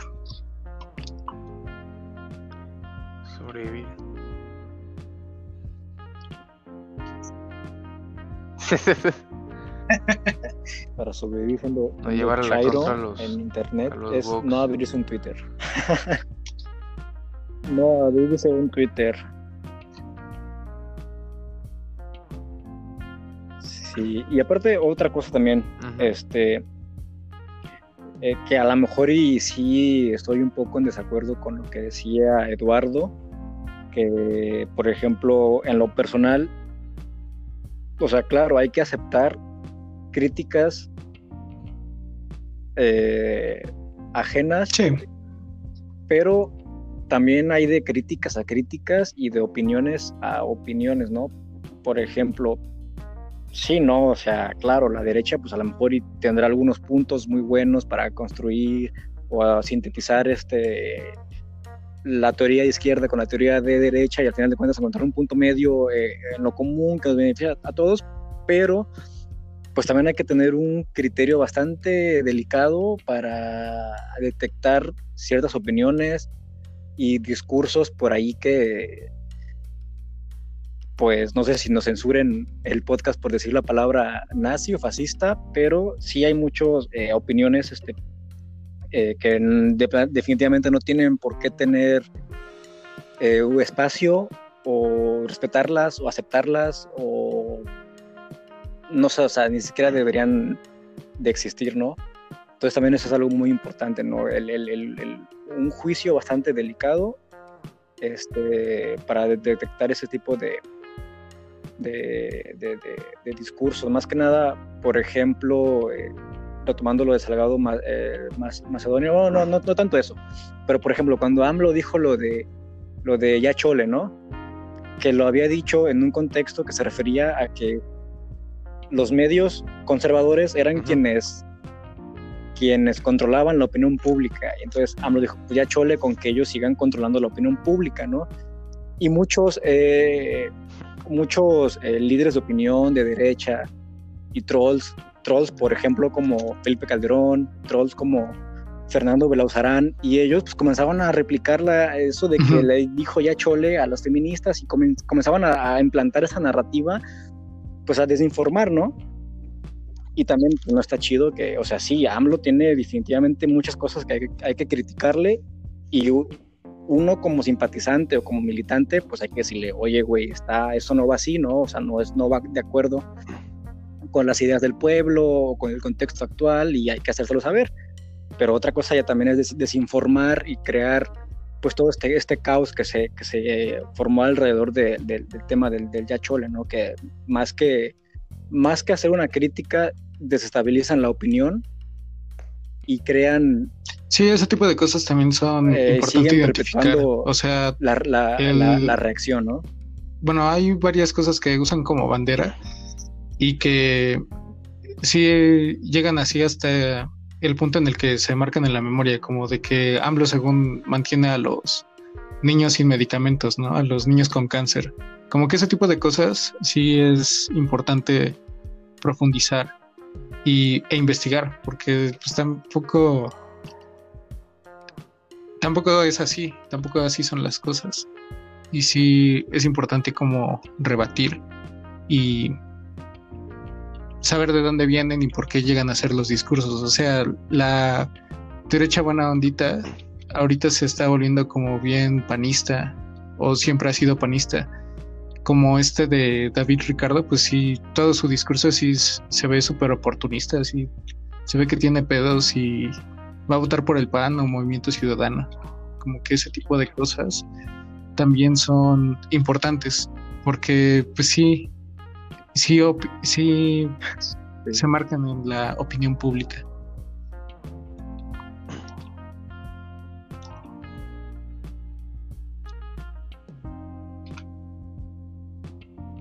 Sí, sí, no, desde, desde luego. Y hasta eso yo, yo, yo entiendo a varias personas este, que no es que se arrepientan de votar por López Obrador, pero luego sí dicen, bueno, es que yo la verdad sí esperaba más. ¿No? Pero pues ya es gente muy de izquierda que esperaba ya de, plano un comunismo ajá, ¿no? Entonces dices tú, bueno, o sea, pues a lo mejor AMLO no es como que tu ideología, aunque seas de izquierda, pero se acerca un poco a tu, a tu, este, a tu postura, ¿no? Y dices tú, bueno, pues tú dices que a lo mejor estás arrepentido de votar por AMLO, pero no en el sentido de que vas a votar otra vez por el PRI o por el PAN.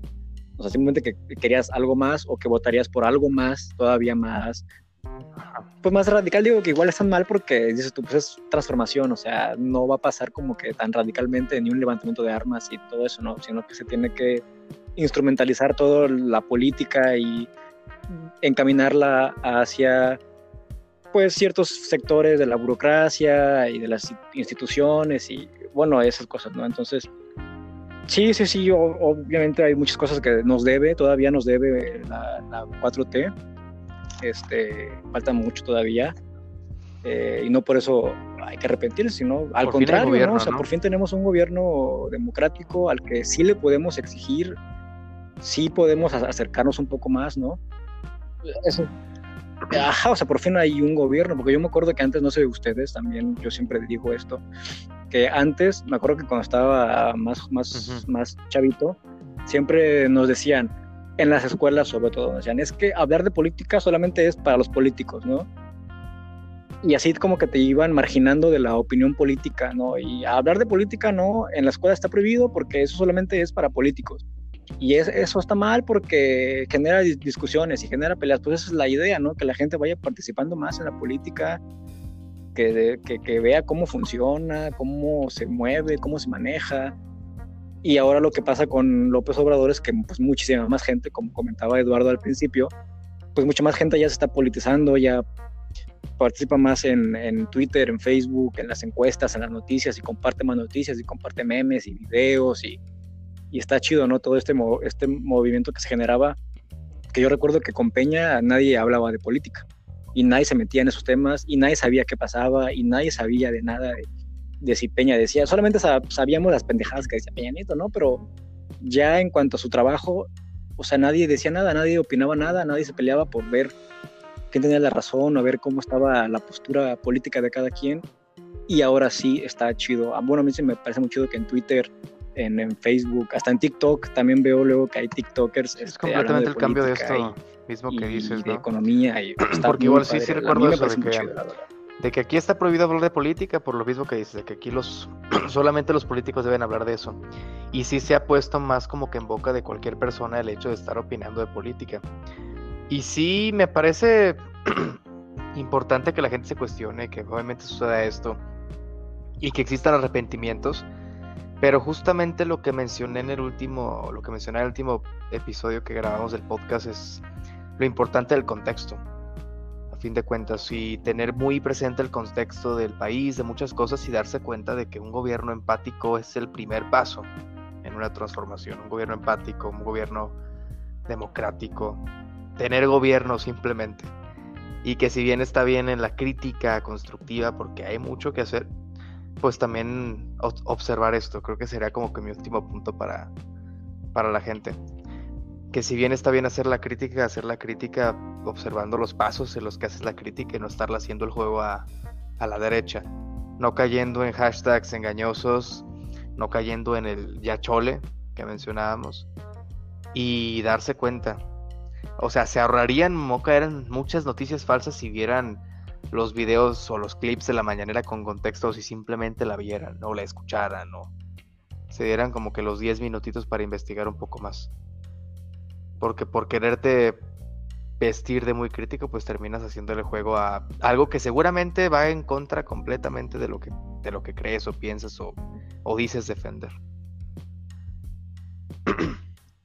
Sí, también algo que, bueno, de lo que decía Irán era me parece interesante esto de que, o sea, realmente, aunque a varios no les, bueno, a varias personas jóvenes o como de izquierda más, mm, a lo mejor no tan institucional, dicen que la izquierda no existe en el país, pues sí, realmente sí tenemos un proyecto de izquierda, igualmente es la primera vez que llega.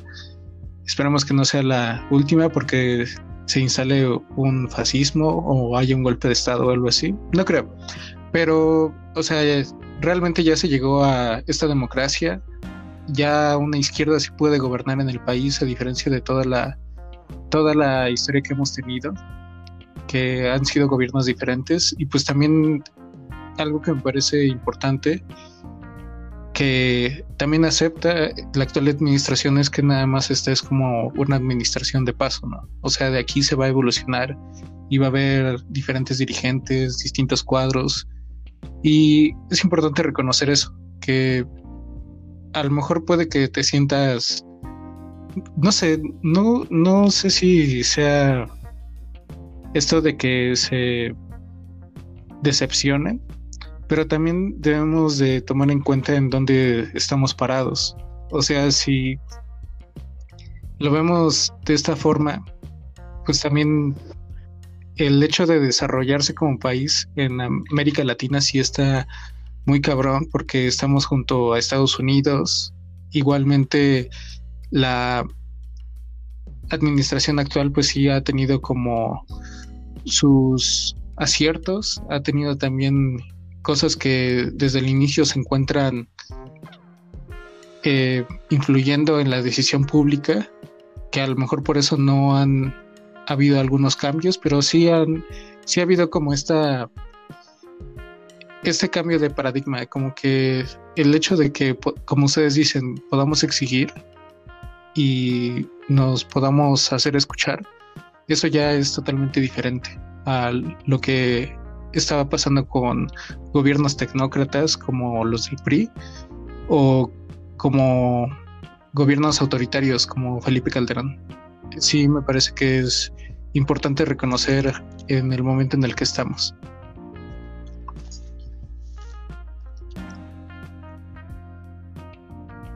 Y pues... La razón siempre lleva a AMLO, ¿no? Como dijo Irán. Sí, es desde luego camarada, compañero. Pochaero. Pues, quieras o no, quieras o no, digo, tampoco es por, por, por darme la, o sea, por ser muy aplaudidor, nada.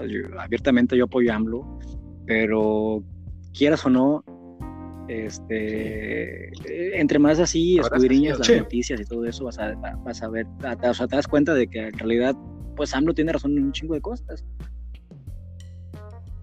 Y va a llegar un punto, va a llegar un punto en el que los medios ya no van a poder sacar fake news, o sea, ya no van a tener de dónde, o sea, no van a poder ocultar la, o sea, la realidad, ¿no? Porque ahorita pues sí viven de, de, noticias falsas, manipuladas y de que no hizo y no hace, por ejemplo, de las, en, en, eh, volviendo al tema de las energías alternas, ¿no? Se la vivieron dos años mame y mame y mame y mame y mame con que AMLO no apoya las energías renovables cuando nunca dijo eso. Y ahorita pues ya hay un proyecto de energías alternas, ¿no?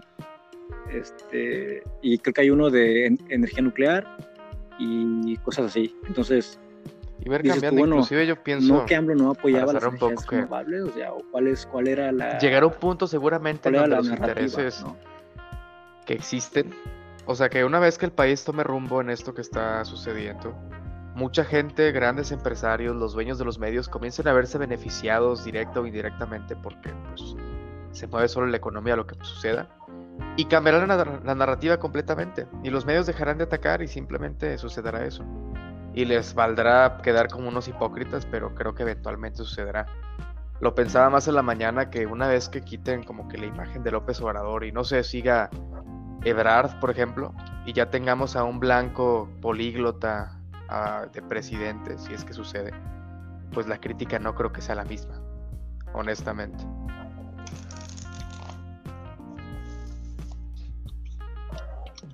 Sí, va a estar interesante la política dentro de los próximos años. Yo, yo siento que sí va a estar, van a salir cosas chidas. Como dice Irán, el desarrollo o beneficio económico va a existir. Por ejemplo, el, o sea, no, no odio la selva, ni a los jaguares, ni a la fauna, ni nada de eso, pero, este, o sea, no los odio, pero es que yo creo que sí, el tren Maya sí es como de esos proyectos que va a beneficiar mucho a la región. Igual el que se está haciendo, me parece, en Oaxaca, es un corredor transísmico. También eso va a ayudar mucho al comercio y pues este tipo de cosas se encuentran dentro de un modelo parecido al chino, que es como crear, bueno, o sea, el tren Maya es de traer turismo y demás, pero también como es algo que beneficia a la población al comunicarla. Este tipo de cosas pues también es, eh, es algo que se hace en China, que es en lugar de bueno, sus proyectos se basan en que haya más eficiencia y también que haya mayor bienestar social. Entonces las personas pueden ser más productivas. Si esto pasa también, por ejemplo, en la ciudad, con el... Bueno, esto también va a pasar en la ciudad con el metro que están haciendo hacia... Me parece que el Estado de México. Eh, ese tipo de cosas también va a hacer que las mm, personas pues puedan trabajar mejor, puedan tardarse menos en llegar a su a sus lugares y puedan disponer de más tiempo. ese tipo de cosas pues también son importantes que notemos dentro de esta administración. No sé, entre más leo acerca de... Bueno, estoy leyendo un libro que se llama Crecer sin deuda, es de Simón Levy y habla de estos proyectos que se basan en no endeudarse, sino y crear bienestar. Y es como de que el Estado también tenga una, o sea, se asocie con la iniciativa privada, pero también este, vea como retribución económica para que eso también lo administre y que no, que los bienes que se crean no los vaya a bueno, no los entregue a los privados, sino que es de que lo hacen en conjunto y se los queda el Estado. Ese tipo de cosas pues son las que están pasando en esta administración y me parece, me parece muy chido.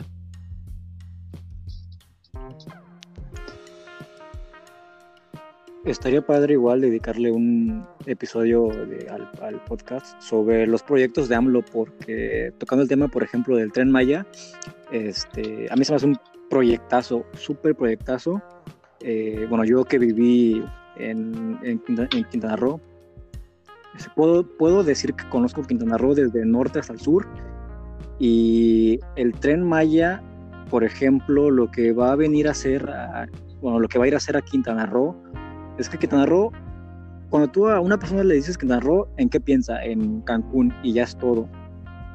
En Quintana Roo este, son creo que millón y medio de personas en todo el estado y solamente un millón están en Cancún. O sea, todo, todo está centralizadísimo en el, en el norte, ¿no? Todo se concentra en el norte. Y más al sur, donde no es Cancún, existen pueblos que están marginados, olvidados de todo, de la civilización, del comercio, del agua, de, de todo, de todo. Entonces, mucha gente del sur del, del estado eh, que se dedican al cultivo, a, a todas esas, esas cosas, tienen que viajar a Cancún a vender sus cosas, ¿no? Porque ahí se concentra la mayor parte de la gente y del turismo y todo. Entonces el tren Maya lo que va, a venir a hacer es que va a distribuir a toda esa gente y lo va a hacer más accesible, ¿no? También este, va a beneficiar a, a estos pequeños eh, ciudades y pueblos que están, por ejemplo, en Felipe Carrillo Puerto, en Otompe Blanco, que son estados, o sea, que son municipios que dices tú, no los conozco, yo solamente conozco Cancún precisamente porque la concentración y la centralización está todo ahí. Entonces, este proyecto está, está muy chido. Dos Bocas es otro que ni se diga, güey. Dos Bocas es... Yo le tengo mucha, mucha fe, mucha esperanza a ese proyecto, porque vamos a vivir de petróleo todavía otros 30 años más y sí, mínimo, mínimo 30 años más vamos a vivir de petróleo y nos surge, nos surge una refinería del tamaño de dos bocas y aparte creo que además de dos bocas, creo que hay otras dos refinerías por ahí cerca también, nuevas. Entonces, pues sí, este, creo que son los más atacados. Aparte sobre eso, es lo que mencionas de la desinformación. O sea, entender muchas cosas, este, sobre todo ese punto que dices del petróleo, ¿no? Cómo se ha metido mucho en boca el hecho de que como en cinco años, según esta, según la reacción, vamos a estar ya usando carros eléctricos cuando pues no es así. Ni aquí ni en ninguna parte del mundo. No, pues hay gente que me o sea, ni aquí ni en ninguna parte del mundo. el petróleo va a seguir siendo vigente hasta que los otros tres tengamos 50 años. O sea. Sí, porque es, o sea, es negocio, güey, es dinero. A la gente lo que quiere es dinero, no le importa, digo, malamente, que desafortunadamente que a los gobiernos les importa nada más el dinero y pues el petróleo es, deja dinero, o sea, todavía es negocio, es un chingo de negocio y Noruega, Alemania, que son potencias. Tienen varias refinerías, claro. Japón, güey, Japón es una megapotencia, güey, porque es, o sea, le, apuestan un chingo al petróleo, güey. Noruega, por más que digan que hay este sustentable, güey, Noruega es de los países que importan de a madres gas y petróleo, o sea, es incongruente que, países tan ricos que viven de petróleo vaya, quieran de repente de un día para otro decir, ay, sí, el planeta, qué bonito, vamos a utilizar ahora energías renovables que son más, más dañinas, ay, perdón, dañinas, este, y que no es un negocio, la verdad no es un negocio, sale muchísimo más caro. Sí, pues, ¿les gustaría decir un punto o pasamos ya a las conclusiones? conclusiones ¿no? Sí, ya. ya está durando demasiado. Bueno, pues actualmente, lo, como decíamos, los medios sí se encuentran, bueno, la, la, derecha se encuentra muy presente en los medios de Internet. Y pues sí, hay que saber cómo manejarlo. Si vas a llevar estos discursos, no hay que ser impulsivo ni tampoco eh, de piel delgada al momento en el que recibas una crítica y como dice Irán, el no, el saber de dónde vienen para combatir a los otros discursos, porque también la desinformación, la infodemia es también la carta fuerte de la derecha. O sea, no tienen propuestas, candidatos, cuadros, ni tampoco conexión con la gente. Lo único que saben es tirar mierda.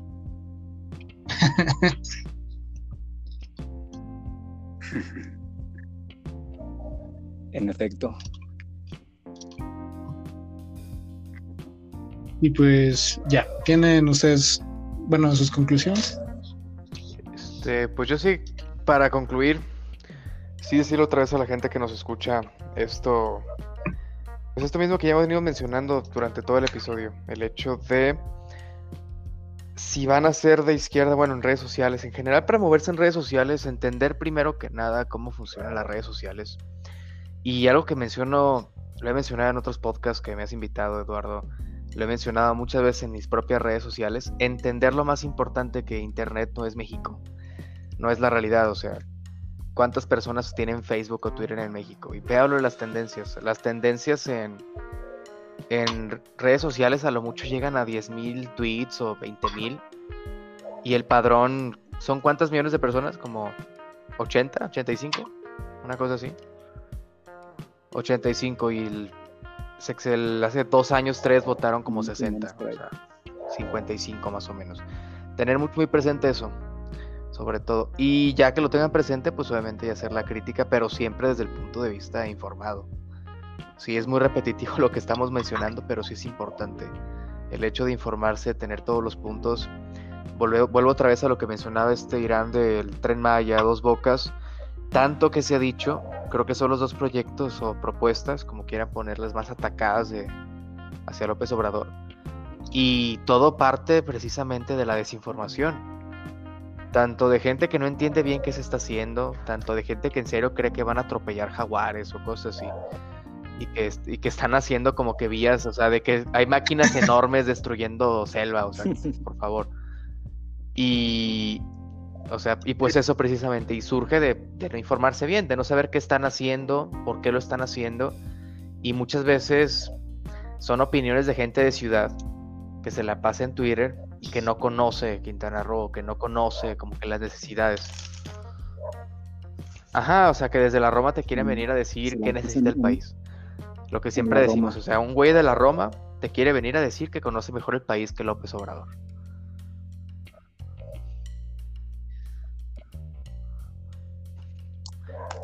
Pues yo sí concluyo. No sean así.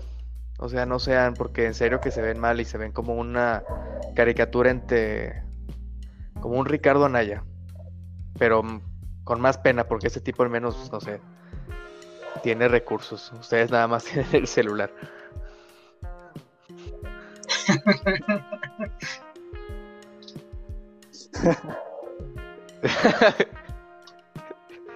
Güey, Ricardo ¿sí vieron, la foto de hoy que, sirviéndose y la estufa apagada y todo? Ah. O sea, es como...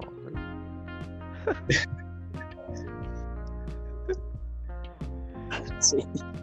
¿Creen que lo sepa y esa su estrategia? Muy a los Samuel García. Un mal chiste. Pues no, ahorita ya está como tratando de cambiar su imagen. Ya, o sea, está en la curva de aprendizaje. Obviamente no va a llegar a tener el. El este. ¿Cómo decirlo? No, no creo que cumpla su propósito, porque sí se le está mamando. Pero ya no es tan ridículo. O sea, ya no anda en camisa. Ya usa mezclilla. y ya. Creo que tomó cursos de cómo agarrar un taco.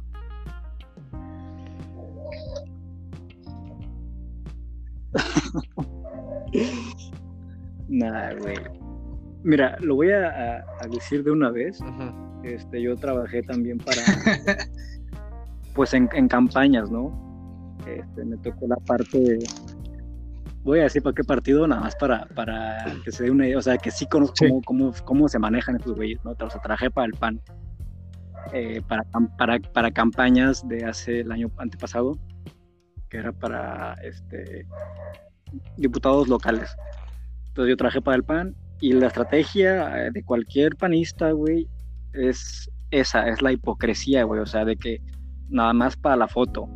Y ponte aquí nada más para, para que se vean la, en, la foto y la chingada, o sea, yo me dediqué a eso para esos güeyes y yo sé que Ricardo Anaya no lo hace porque realmente le gusta meterse al lodo con la gente humilde o con la gente pobre y que le gusta andar comiendo chilaquiles.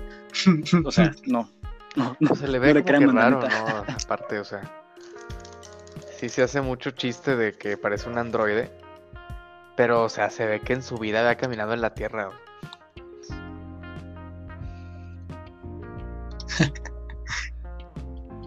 y pues, a ver tus conclusiones, Irán.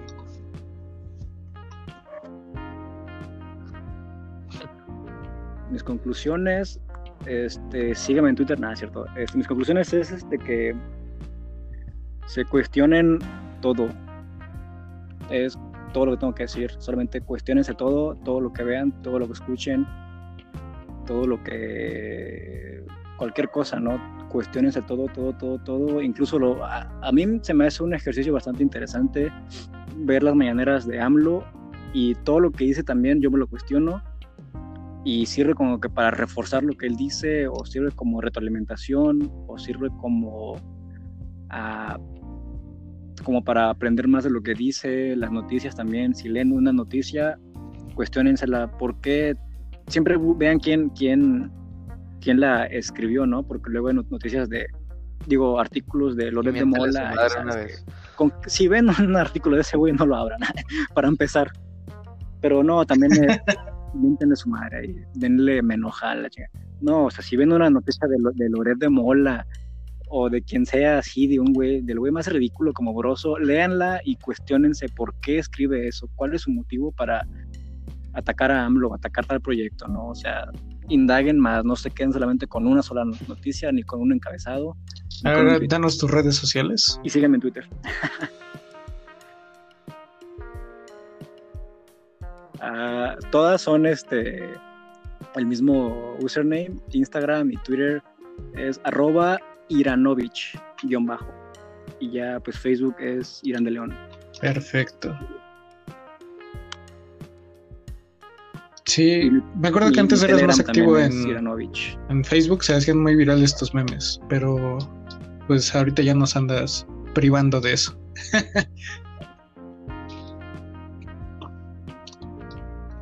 Pues déjanos tus redes. Eh, pues, como siempre, gente, mis redes son. Me pueden seguir en Twitter como arroba JAB de Javier, bajo Hurtado. En Facebook estoy como Javier Hurtado, Javier Vargas, depende en cuál esté bloqueado por el momento. Y pues sería todo.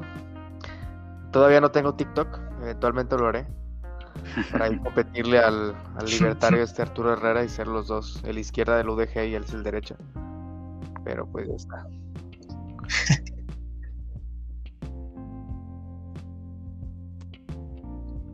Yo, yo digo que todos sigamos a Javier, que lo hagamos. Estaría bien, hasta que no esquiva para el soberano, la verdad. ¿Qué dicen? ¿Sí, no? a huevo, a huevo. Díganlo para que y pues, bueno, a mí me pueden seguir en Twitter como arroba ríos-77. y ya en Facebook nada más tengo la de derecha mexicana con J. Es una página de memes. Y pues ya. Eso sería todo. Nos vemos. Adiós.